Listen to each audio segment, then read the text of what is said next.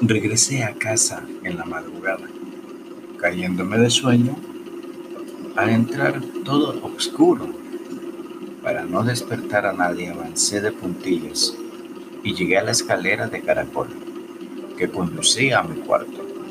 Apenas puse el pie en el primer escalón, dudé de si esta era, era mi casa o una casa idéntica a la mía y mientras subía temí que otro muchacho, igual a mí, estuviera durmiendo en mi cuarto y acaso soñándome en el acto mismo de subir a la escalera de caracol.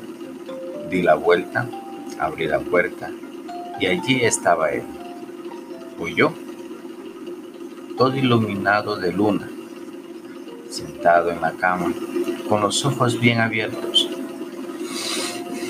nos quedamos un instante mirándonos de hito en hito. Nos sonreímos.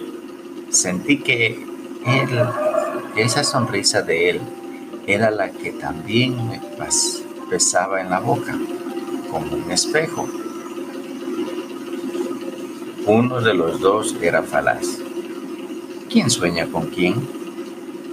exclamó uno de nosotros o quizás ambos simultáneamente.